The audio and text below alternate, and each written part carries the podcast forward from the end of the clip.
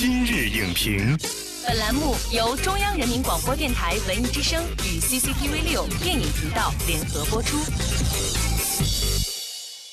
品头论足话电影，今日就评八分钟。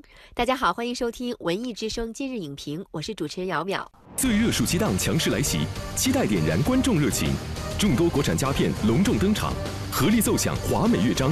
本期今日影评。特邀中国电影艺术研究中心副研究员左恒为您奉上热火朝天的七月观影指南。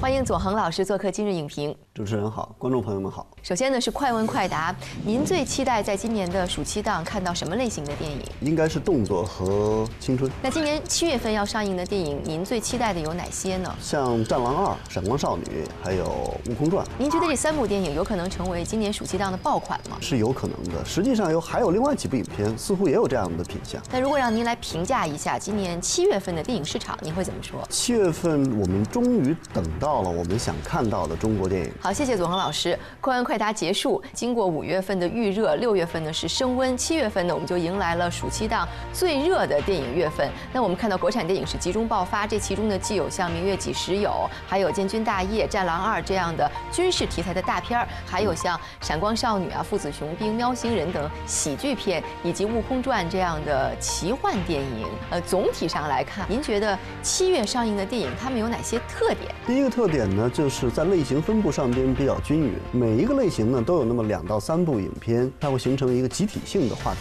第二个特点呢就是类型定位很明确，那就是一定要娱乐大众，要轻松，适合一个暑期观影的氛围。第三个特点呢是从市场的角度考虑到了各个年龄段的各个阶层的这种观众的需求，就是说既有合家欢的影片，同时呢也可以找自己所亲近的朋友啊或者同好啊去找自己喜欢的影片来观赏。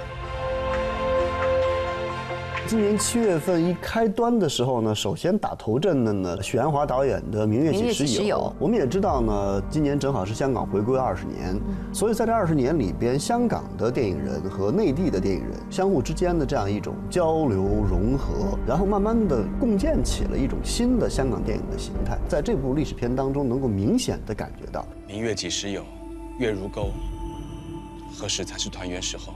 那像《建军大业》这部影片呢，它的看点和期待值是在哪呢？《建军大业》它也早就颠覆了我们以往对主旋律战争片的一个印象，它用了大量的年轻的一些演员。而且由于这样的一个题材的要求呢，它使得这些演员贴近于历史人物，所以在我看来呢，它的看点还是足够的。《建军大业》恰好也是来自香港的导演刘伟强来指导的，所以刘伟强导演呢，他还是把很多香港电影的长处用在了这样的一个历史题材上边，就是现代的进入和传统文化的一个继承。星星之火可以燎原。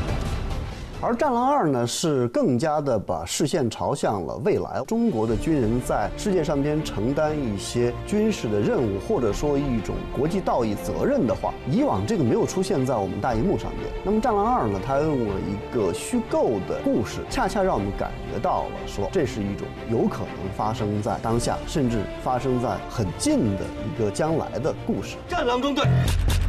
冷风。刚才看过了军事战争题材大片之后呢，轮番登场唱主角的是像《悟空传》呐、《绝世高手》还有《父子雄兵》这样的影片，它是涵盖了像奇幻、喜剧、科幻，也是非常丰富的题材，适合不同的群体，还有不同的年龄。对，没错。像《悟空传》这部电影，其实它是改编自一个已经流行了十几年的网络的小说，而且呢，我们看到的情况呢，是它做了一定的调整，就是它设定了一个更大的反派来产生一个激烈的矛盾冲突。特效呢也比较的出色，比较能够让这些年轻的观众燃起来，使它更加适合一个类型片。天要压我，我劈开这天；地要挡我，我踏碎这地。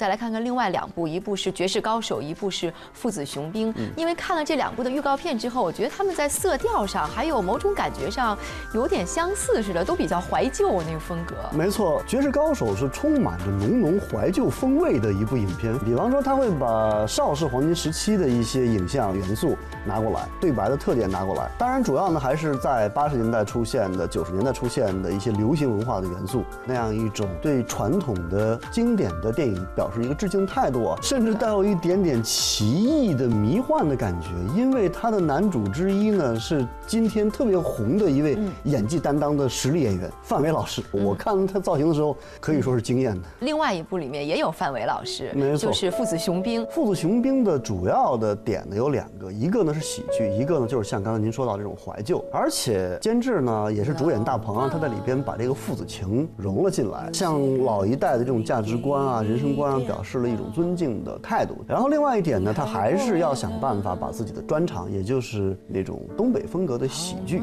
来做他最主要的一个爆点。从这点上讲呢，他实际上是有点像他上一部影片《煎饼侠》的一个延续。接下来呢，我们就要说说七月份的这个青春片，比如说像《闪光少女》、还有《蜜果》以及《清河南高》。现在其实想要征服九零后甚至零零后的观众挺难的。您觉得这些电影的胜算有几分？像《蜜果》，《蜜果》的这种创作的理念呢，和这两年比较热的青春片系列是很相近的。比方说改编自网络上边的 IP 文学。那么今年这个方式是不是还有效？我们拭目以待。那《清河南高》这部电影呢，听名字好像有点日系风格。对，没错，他会把这种兄弟情谊，把这种青春暴力的小元素，给使用的比较的圆熟。其实我倒感觉最贴近于当下年轻人，比方说九零后、零零后他们心态的，反倒会是《闪光少女》这部影片。实际上呢，它讲的是一个人群之间互相理解的故事，同时也是不同文化可以相互帮助的故事。那我个人会认为，在这几年的青春片里边，《闪光少女》是一个非常难得一见的作品。从这点上讲，我们也希望它成为一个爆款。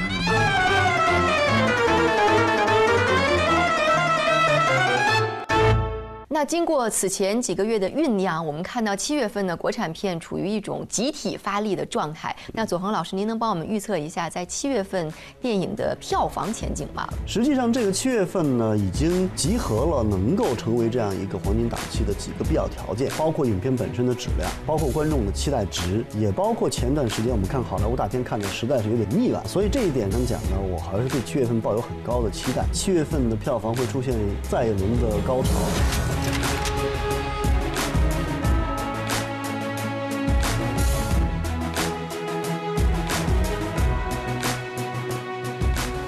谢左恒老师精彩的点评。一流的大制作阵场，中等投资的精品电影轮番亮相，凭借多元的题材、丰富的类型、坚挺的质量，这些电影呢有望共同托起一个红红火火的七月影视。更为重要的是，它进一步坚定了我们对国产片的信心，以及对中国电影的那份热爱。